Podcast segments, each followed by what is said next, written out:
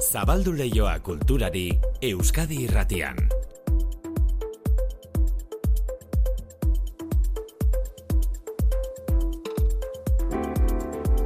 Afganistan dikies egin behar izan zuten emakume musikariak Euskal Herrian dabiltzala kontatu dizuegu ordu batean.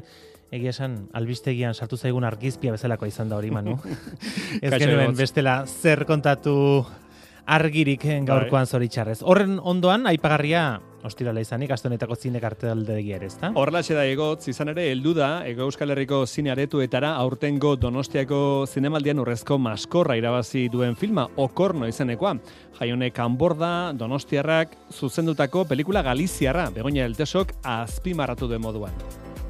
Eta Galiziako zinemaren sasoiaren berri ematen diguna, oza, sari honek nolabait eh, aitortzen du Galizian egiten den zinema kistona dela. Frankismo garaiaren amaieran, Galizian eskutan egindako abortua abia puntu du filmak, eta bestea beste amatasuna eta emakumen arteko elkartasun sarea lantzen ditu argumentuak. Okornoz gain, karteldegira iritsiren filmen errepasoa minutu gutxi barru Iker Zabalaren eskutik.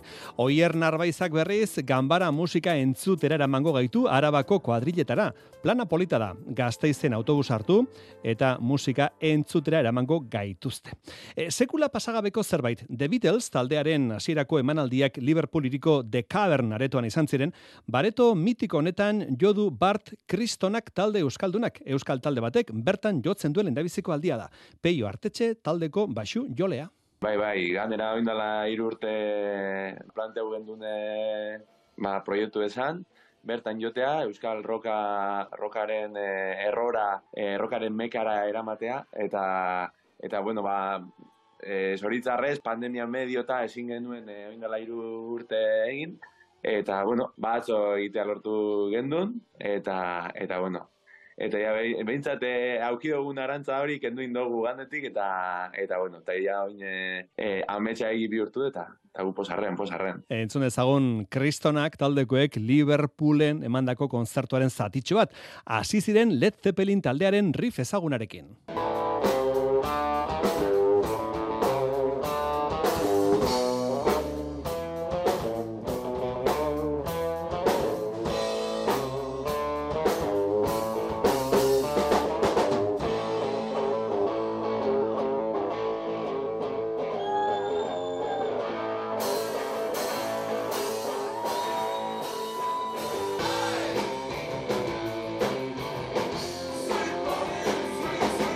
Kristonak taldekoak The Cavern izeneko areto mitikoan. E, Euskal Herretik Liverpoolera joandako zaleen babesa izan dute alboan Kristonak taldekoek. E, zubia igarotzera joan den jendea, beste beste ingalaterrara.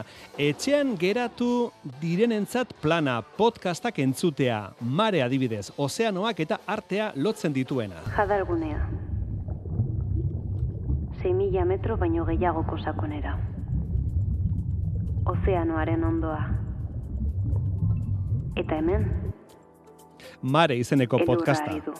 da, Mare izeneko podcasta, berrikuntza da, EITB podcasten eskaintzaren baitan. Eta beste atari batean, Euskal ikusentzunezkoen streaming atari berrian, primeran izenekoan, El Basko filma ikusteko moduan daukazu El Basko. Mikelek, hogeita mala urte ditu, lanik ez, bere inguru guztiarekin nazka-nazka eginda dago, eta Argentinara, Argentinara joate erabakiko du, han bizi diren seniden etxera. Baina han topatuko duena, harrigarria gertatuko zaio, beste beste Euskal Etxean topatzen duena. Une farregarriak dituen komedia eta Joseba Usabiaga aktorea protagonistaren larruan. Hauetxek asteburu honetarako proposamen batzuk, datorren urtean, datorren urtean ez, datorren orduerdian gehiago ere izango dira. Euskadi irratian kultur leioa. Manu Etxezortu.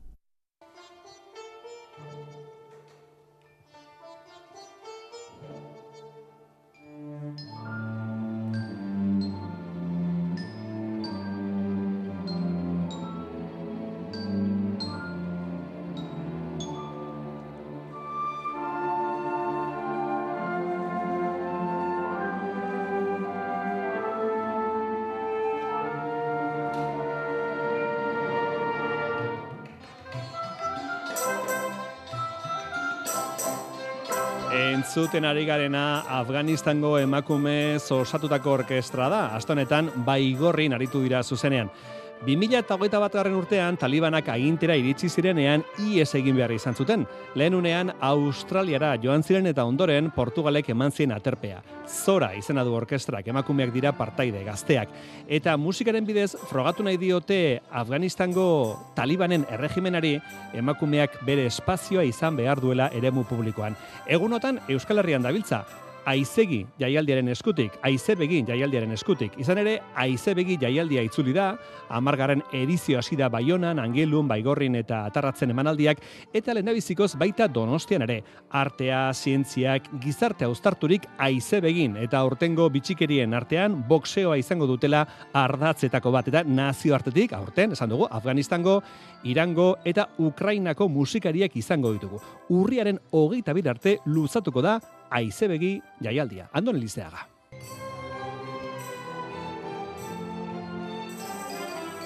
Baigorrin izan da lehen emanaldia Afganistaneko emakumeek eginiko musika sinfonikoa. Hain zuzen, Zora Orkestra, Mogiz Gabel eta musikeneko gazteak lagunduta. Alaitz Artola eta Maialen Azkue horri izan dira. Ba, gutzako plazer bada kontzertu hontan parte hartzea. Bide hontan behiekin elkarlaren naitza oso politxe izaten nahi da. E, normalian entzute ez duen musika da, eta ez gaude dituta olako ba, sonorida deita, eta ba, instrumentu ezberdinak ikustia, ba, sitarra eta olakoak ba, azkenen oso berazgarria da, eta ba, uste dugu ba, gutzako ore bat dela olako gauztan parte hartzea. Gainera, Angelun, Gaur, Kintauon eta Bihar Donostian musikenen izanen ditugu. Portugalen erbestean diren emakume errefusiatuez osatua da orkestra. Ukraina ere protagonista, kurbasi abezbatzako boskidetatik bi aizebegin, bi gizonezko gerra frontean dira eta emazte bat errefusiatu joan da beraz, emakume bikote baten kantu polifonikoak jaialdian, angelun izan dira eta gaur atarratzen. Boxeoa eta artea, When We Were Kings dokumentala ikusiko dugu Muhammad Ali eta George Foreman zairen eta eurekin James Brown, B.B. King, Norman Mailer edo Spike Lee. Ari hortatik aizebegikoen ideia, kirol kultur ustarketaren ideia. Freddy Said Eskuma, boxeatzaile hoia protagonista, zazpialditen Europako txapeldun eta munduko txapelketako finalista izandakoaren bizitza abia puntu. Denila Bord, aizebegi. Uh, autour de la boxe et de l'art. Lehen ikuskizunean Akamun jaz irukote ospetsuarekin eta Paul Minte aktoriarekin izanen dugu Said Oholtza gainean, bere bizitza azaltzen duen liburuaren kontakizunarekin. Eta bigarren ikuskizunean konservatorioko dantzariekin. Pierre Alan bolandaten piano emanaldi bat oso gutxitan aritu da piano jolea jende aurrean etorkinen hauzia zaporeak elkartekoekin eta lesboseko devout art kolektiboarekin eta tarnosen emakume presoak bergizarteratzeko ekin mainari loturik juren asiarik eta maili hoien artek emanaldi berezia. Eta kogoratu, Afganistango emakume osatutako zora orkestra hemen dabilela, gaur angeluko kinta hau aretoan ariko dira eta bihar arratzaldean donostiako musikenen goi eskolaren aretoan. Kantika.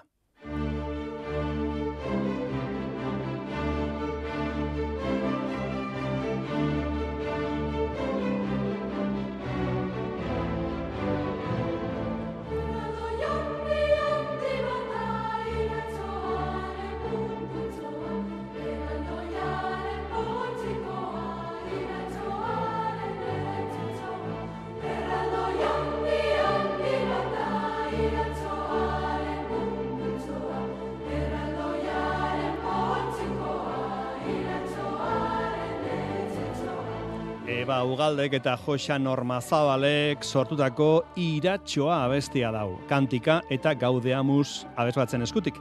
Eba Ugalde kompositorea da eta abes batzetarako piezak sortzen ditu.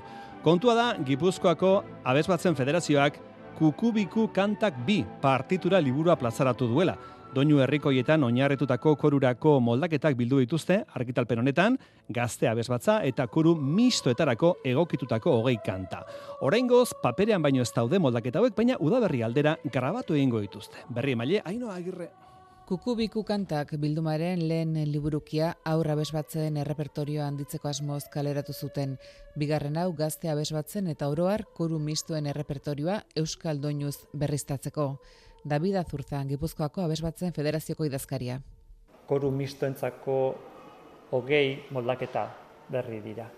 Ideia izan zen hasieratik bai aurrekoan bai honetan, luxuzko edizio bat prestatzea, zainduta ilustrazioekin, eta eh, amar musikagileri eh, eman genien aukera hemen parte hartzeko. Moldaketak egin dituzten amar konposatzaile horien artean daude Xavier Sarasola eta Iker González. Sarasolak bi bizkaitar dantza eta arantzazura egokitu ditu eta Iker Gonzálezek garuazko eta kresalezko doinuak. Eduki aldetik edo e, proposamena izan zen guretzako e, zitzaigun ea egingo genitun piezak izango zien folkloreko. Folklorea, ba, bueno, ba, pixka bat e, alai edo... Izatea, erakargarria, baina aldi berean kantatzeko modukoa. Eta ez, ba, adibidez, tolosa datozen aiz batzek egiteko.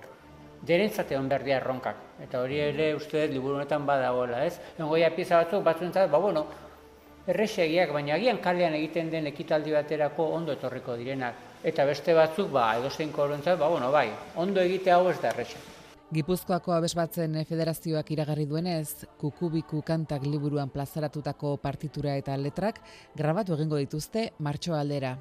Ja aurre ikusten naikea martxorako jarriko ditugula gure koruak martxan e, grabazio profesionalak egiteko. Gure asmoa zen e, proiektu hau nolabait kooperatibo izatea zentzu hortan, eta Gipuzkoako abes batzak izatea protagonistak ere hortan, ez?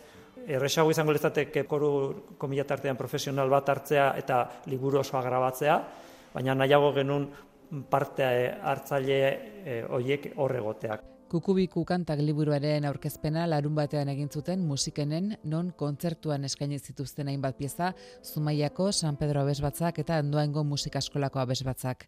Larun batean aurkeztu ziren baita ere musikenen aur eta gazteko eruen egoeraren inguruko txostena eta Europatik datorren Voice in for Powerment proiektua.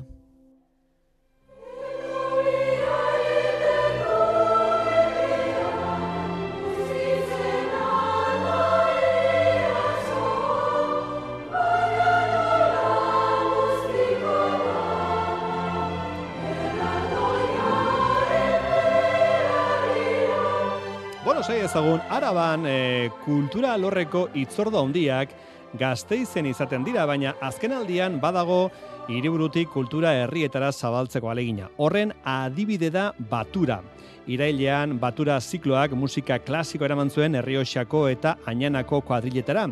Eta azte honetan gorbei aldera iritsiko da. Amaia Zipitria, piano jotzaile andoindarra, Maria Eslaxeba, biolontxelo jotzailearekin baterariko da, Euskal Kompositorek eta nazioartekoek sortutako musika sorta eskaintzen. Oso oso leku berezian joko dute Maurgako San Martin Elizan. Datozen asteetan, Batura Musika Zikloaren laugarren edizioak beste konzertu gehiago programatu ditu arabako beste kuadrilla batzuetan. Euskal Gazteizen, Oier Narbaiza.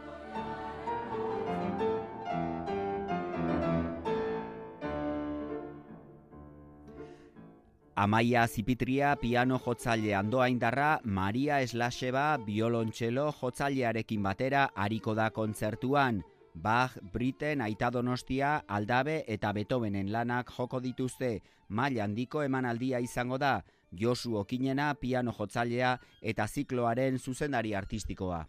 Entzungo degun txelista, zoragarria dela, benetan da virtuosa bat, behar Rusiakoa da, baina Euskal Herrian bizi da, eta emeretzi urtekin bere belaunaldiako onenetariko bat da, dudarik gabe mundu mailan.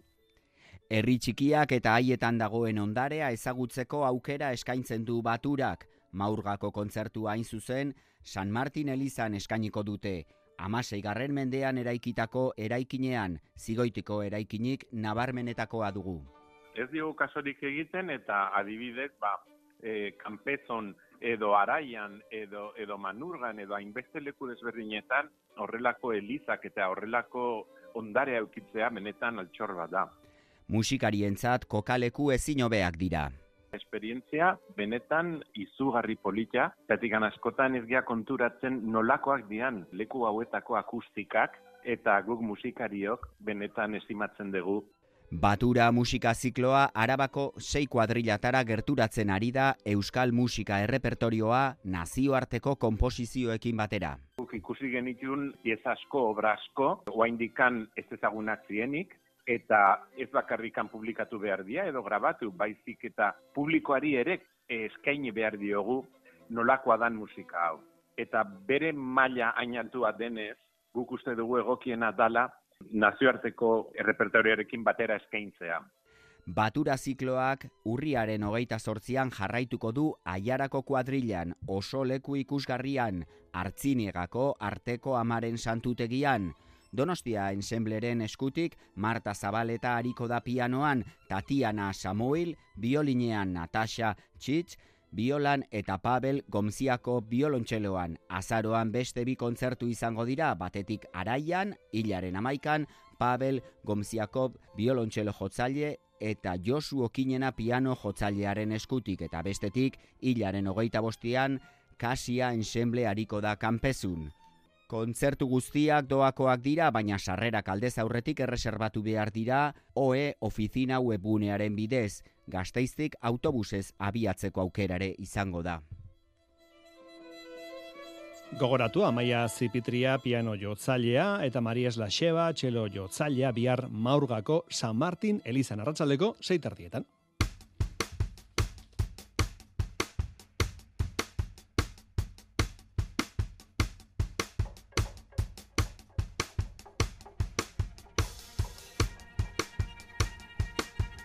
Hogeita bat aulki izeneko zikloa antolatu dute hilabete honetarako oi hartzunen idoia beratarbidea antolaketan dabil idoia, zer moduz? Ondo. Bai, honena izango da, asiratik astea, nola esplikatu entzulei, zer da hogeita bat aulki idoia? Bueno, ba, hogeita bat aulki da, ja zortzi garren urtea duen ekimen bat, e, gure espazioan antolatzen duguna, euntze espazioan, oi hartzunen, eta bueno, helburu bezala dauka, ba igual e, tokia ematea ba a, e, artistei, e, igual beste leku batutan e, lekua eduki edukitzeko hainbeste aukeraz bakatenak. Hori da, e, oi hartzungo euntze espazioan, ez da, idoia? hori da. Bai, begiratu ezagun zer duzuen antolatuta, urriaen amaseian, astelenean, pesoek Pesoak atera zuen sarren handia kartzelatik, irakurketa dramatizatua, urriaen amazazpian, gorputzen e, errebuelta argazki saioa, eta oi hartzungo euntze espazioan baserriaren lorategia izeneko taller teoriko praktiko izango da, onintza etxebesteren eskutik, urriaren hogeita bien inuntzeko zazpietan, onintza, zer moduz? Kaixo. Bai, e, baserriaren laborategia taller teoriko praktikoa. Zer egin guzu, bai, ideia bat egin ezagun? Gaizki esan Hori zantzan, bai, hori zantzan, e, duela urte batzuk egin genuen, hola, lehenengo zea bat, baina beste urte bateko egitera da. Ah. Aurten, bai, aurten egingo duguna, bueno, erakusketa bat dago, bai. badukan harremana baitare. Ah, badaki, bate, hori da. tradizioak, tradizioak. Hori da, hori da, hortengo egitara hori da, bai, bai, bai. bai erakusketa bada eta eta bueno, pixka bat e, irudi tradizionalekin kolajeak eta pixkate, bueno, berrasmatzen saiatzen dana hori, e, instalazio artistiko bat eta gaur ere, bueno, ekitalditxo bat egingo dugu horren bueltan. Bai, hain justu, e, izan zara astonetan arantxa iturberekin arratxean saioan, e, onintza, e, bai, bai. tradizioak, traizioak izeneko erakusketa zizketan, esan duzu, gaur bertan dokazuela bilkura moduko bat, e, idazle talde batekin, ez da?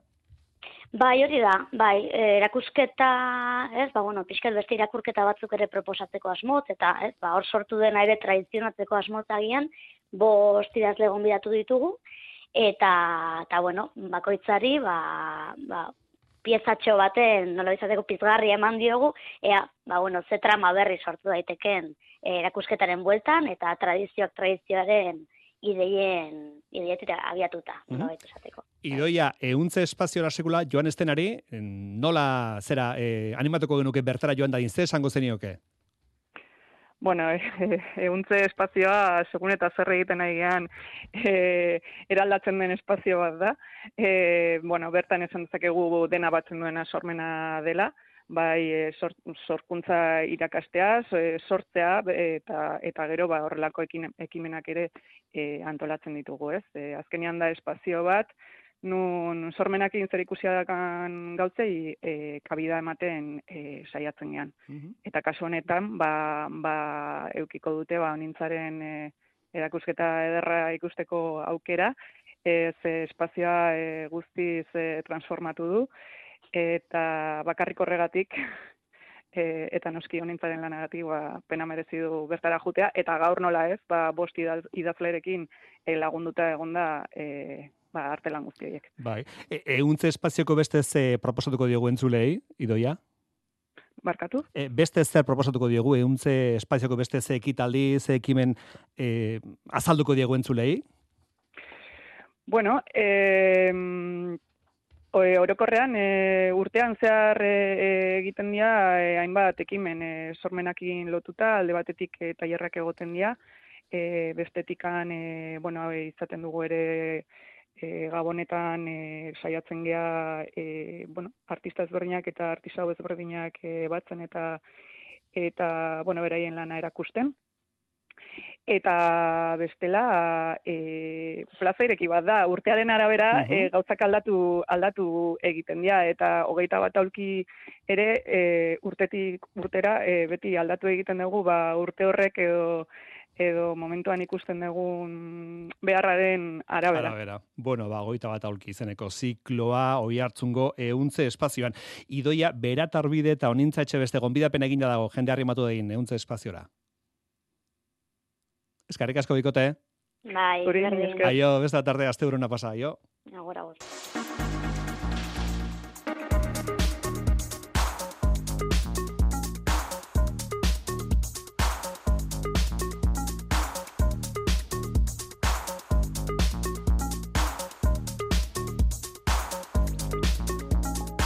Ostiraletako itzorduari eutxi diogu, naiz eta astonetako pelikulak aste azkenean iritsi zitzaizkigun pandailetara, aste berezia dugu honakoa. Zinemaldiko urrezko maskorra iritsi baita bere jomugara eta estrainekoz euskal zuzendari batek egindako lana. Iker Zabala, Iker Ratzaldeon. Kaixo Ratzaldeon. Okorno, urtonetako garaila donostian, donostian jaiotako zuzendari baten eskutik.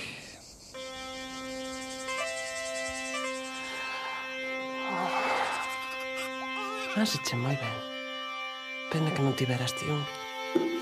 Zinemaldiko txalo zaparra da orain gogoan, jaionek anborda momentuko zuzendaria dela, esan genezake, Iker. Bai, ala da, nork esan barzigunean. Nik uste, behintzat momentuko pelikula dela, ez behirik abe, jaionek kanbordak sortu duen hau, eta zinearen ere muan urteko zutabetako bat izango da, zalantzarik abe. Emakume baten odisea kontatuko digu, nolabait, bizitza eta eriotzaren arteko sarean kateatuta dagoena, irurogeita margarren amarkadako, Galizian dago girotua, erreiska txiki batean, eta Maria, deituriko emakumeak, erditzeak egiten ditu. Ezaguna bada, pelikula erditze errealista eta luze batekin hasten dela, bizitza baten hasiera era grafikoan azalduta, bada, egun batean, emakume honi, aurdunaldi bat eteteko erregua iritsiko zaio. Janet Novasen lehen pelikula da hau, eta ipatu genuen zinematian, itzugarrezko lana egin duela, ez da? Bai, bai, pertsonaiaren kontra esanen eta eta saminaren, ez? E, e, bueno, ba, drama, et, drama aurpeian diltzatuta, e, dantzatik datorren antzeslea dugu, ez sinisteko modukoa da. Hau izatea bere estreineko pertsonaia pelikula honetan, okornoren esentzia, ez urmamitzen du nobasek, nola baiteko road movie bat izango da, iesaldi bat, baina ez dezagun pentsa asfalto eta autoen pelikula batetan, mendiko bide zidorrak dira bertan, ibai inguruko lur umelak, pelikula izugarri fisikoa izango da okorno, bai bere ingurua irudikatzean, bai bere pertsonaien marrasketan ere. Jaionek anborda, Donostiarra jaiotzez eta Galizian bizi dena. Bai, okorno bezala bere estreineko pelikula ere, Arima izenburukoa, Galiziako herriska batean eh, egin zuen, bere harreta guneak oso perfilatuta utzi ditu kanbordak, emakumeen askatesunaren elementu horrek, hausnarketa asko dauka, bizitza sortzeko askatasuna, ez sortzekoa baita ere, askatasun hori, eremu txikienek sor dezaketen gartzela eta itolarria elkartasunaren eh, garrantzia Bueno, bi pelikula soilik ditu, baina nortasun filmiko sendoa erakutsi du jaionek kanbordak, berrogoi urte eskaz ditu, eta urrezko maskorra besapean duela, ibilbide emankorra izan daitekeen zuzendaria da, jaionek kanborda. Okornorekin batera iritsi da urteko beste pelikuletako bat, estatu batuetan arrakasta handi izan duena, eta polemikaz gainezka datorrena. All these see those kids' faces. How long you been doing this? 12 years. Sound of Freedom, gai biziki gogora planteatzen du Iker, eta polemikak polemika mundu mailan arrakasta handia ari da lortzen. Bai, berreun milioi dolarrak gainditu ditu, bere kostua, baino amabost aldiz handiagoa dau.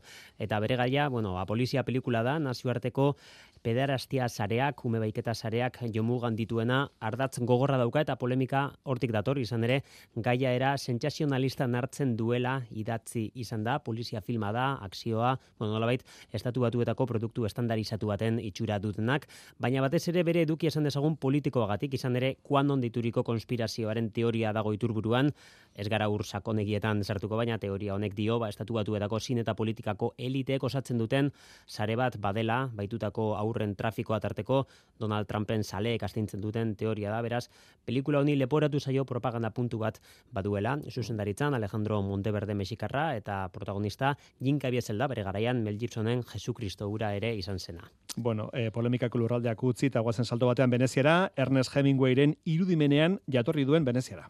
You believe in heroes?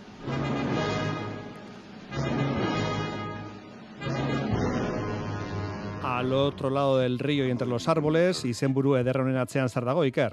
Bau da, Paul Ortiz, Aragoiko zuzendariak egin duen lehen nazioarteko filma, lehen mintzatze ginen kanbordaren inguruan, hainbat eh, komuneko puntu badira bien artean kanborda, baino apur bat nagusiagoa da, hau beri irugarren luze metraia da, kanbordarena bigarrena da eh, okorno, eh, Ortizek ere bigarrenarekin lortu zuen arrakasta erabatekoa, lanobiarekin, eh, bere garean lorka egokitzen zuen, bodaz de sangre, bueno, horrek eman dio kreditua nazioartera ateratzeko, lehen zenioan Hemingwayren kontakizun labur hori jardatzartuta.